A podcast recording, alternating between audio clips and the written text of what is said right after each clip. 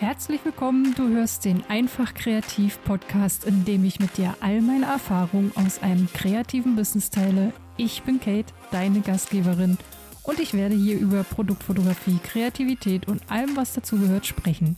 Schön, dass du da bist. Ich hoffe, du findest einige Inspirationen für dich und jetzt lass uns starten. Die Folge kommt zu spät. Ich weiß. Ich habe auch überlegt, ob ich das hier erzähle, doch ich möchte möglichst transparent bleiben und es gehört einfach dazu, finde ich. Es läuft eben nicht immer alles glatt und diesmal kam einfach alles zusammen. Ich war unterwegs, hatte kein Mikrofon mit, also schon mal selbst schuld. Und dann wurde ich auch noch krank. Wie ihr noch ein bisschen an der Stimme hört, äh, war die nämlich komplett weg. Ich habe es trotzdem versucht und bin dann an der Technik und meiner Stimme gescheitert. Naja, lange Rede und so. Jetzt ist es Mittwoch, Nachmittag. Ich sitze wieder in meinem Homeoffice und nachdem ich diese Folge aufgenommen habe, geht sie sofort online. Denn heute geht es um eins meiner Lieblingsthemen: Fotos für deinen Online-Shop. Du hast bereits ein oder spielst mit dem Gedanken, einen zu starten. Dann bleib einfach dran, denn ich gebe dir wertvolle Tipps, die du gerne umsetzen kannst. Ich werde vor allem auf Etsy eingehen. Du kannst sie aber auch grundsätzlich auf alle anderen Shops anwenden. Natürlich gehört noch mehr zu einem Etsy-Shop, äh, doch das Thema ist schon so umfangreich, dass ich hier nur auf die Fotos eingehen kann. Dafür habe ich mir die wichtigsten Punkte herausgesucht und wenn du mehr darüber wissen willst, dann kannst du mir gerne schreiben, entweder auf Instagram oder per Mail. Ich habe dir wie immer alle Shownotes verlinkt. Ich habe zum Beispiel auch einen eigenen Shop auf Etsy eröffnet. Zum einen, weil ich Tipps nur weitergeben kann, wenn ich es selbst ausprobiert habe. Und zum anderen, weil ich so viele Ideen im Kopf habe, die ich gern in die Welt bringen möchte. Denn wenn ich anderen damit eine Freude machen kann, dann freut mich das wiederum sehr und macht mich glücklich. Dieser Shop ist aber nicht meine oberste Priorität und deswegen sind dort aktuell noch nicht so viele Verkäufe zu sehen. Das Thema Etsy ist sehr umfangreich und wird von vielen, vielen Faktoren beeinflusst. Mein Shop heißt Delicate Design. Ich habe ihn dir natürlich auch hier verlinkt. Schau gerne mal rein. Du kannst dich vielleicht etwas inspirieren lassen und dir dort Ideen für deine Fotos holen.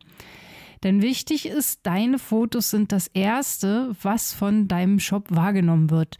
Sie entscheiden darüber, ob jemand überhaupt in Betracht zieht, bei dir zu kaufen. Es geht viel um Vertrauen, Klarheit und Überzeugung.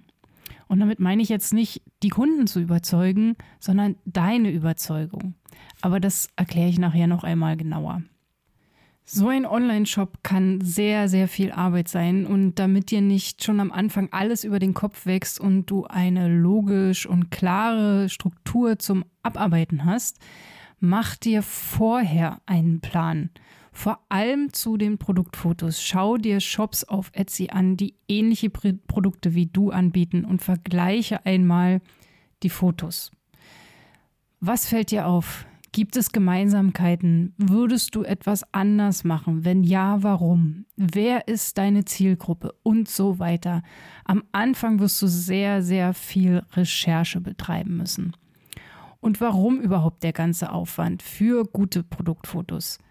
Weil die Leute dich und dein Produkt nicht kennen. Und gerade am Anfang, wenn du noch keine Verkäufe hast, kannst du so Vertrauen aufbauen.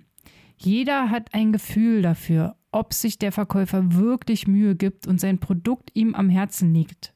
Oder ob du einfach nur verkaufen willst und dir alles andere egal ist. Genau das sagst du mit deinen Produktfotos aus und das entscheidet darüber, ob jemand überhaupt bei dir kauft oder eben nicht. Das meine ich auch mit Überzeugung, also eben nicht die Kunden zu überzeugen, bei dir zu kaufen, sondern deine eigene Überzeugung fließt in diesen Shop mit ein.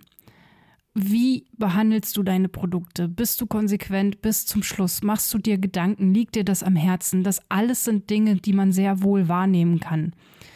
Und ich persönlich denke, dass es immer wichtiger wird, auch eine gewisse Nähe durch zum Beispiel Transparenz aufzubauen. Wir leben in einer Welt, die immer digitaler wird. KIs erstellen Bilder, Texte, Sprache, Social-Media-Beiträge und sogar Kommentare auf Social-Media-Beiträge. Viele sind verunsichert und es ist, wird immer schwerer zu unterscheiden, ob etwas real ist oder nicht. Ich bin aber niemand, der sagt, dass das alles schlecht ist. Es ist eben eine neue Entwicklung, die du für dich nutzen kannst, aber dich nicht darin verlieren solltest. Ich selbst verwende auch einige Tools und es erspart mir oft Zeit, die ich dann in andere Ziele und Projekte stecken kann. Es ist für mich auch oft einfach eine Inspirationsquelle. Ich denke, wie immer ist es die Balance, die einfach entscheidet. In meiner Recherche vorab habe ich auf Etsy viele Fotos verglichen und ich kann dir als Tipp mitgeben, deine Fotos eher hell und freundlich zu halten. Ich meine damit nicht die Belichtung, sondern das Setting selber.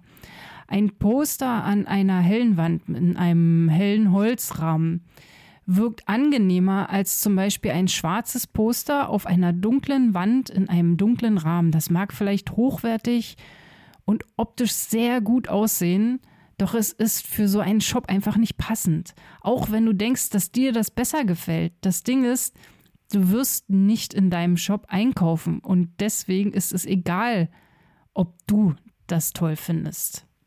Natürlich gibt es auch Ausnahmen. Also eine silberne Kette auf weißem Untergrund geht auf jeden Fall unter. Doch auch hier verwende bitte kein Schwarz, bleibe in einer hellen und freundlichen Farbwelt. Wenn du dir also einen Plan davon gemacht hast, wie ein Foto aussehen soll, dann gehe erstmal in die Umsetzung und überprüfe, ob dein Produkt auf dem Foto schnell erfasst wird. Du solltest dein Titelbild möglichst clean halten. Nicht zu viele Props, das habe ich das letzte Mal, glaube ich, auch nicht erklärt. Das sind einfach Dekoartikel oder Dinge, die ähm, als Gestaltungsmittel noch im Bild vorkommen.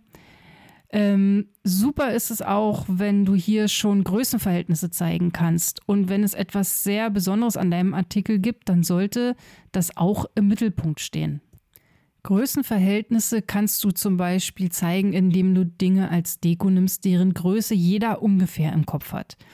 Aktuelles Beispiel, stell dir vor, du hast eine Grußkarte zu Weihnachten.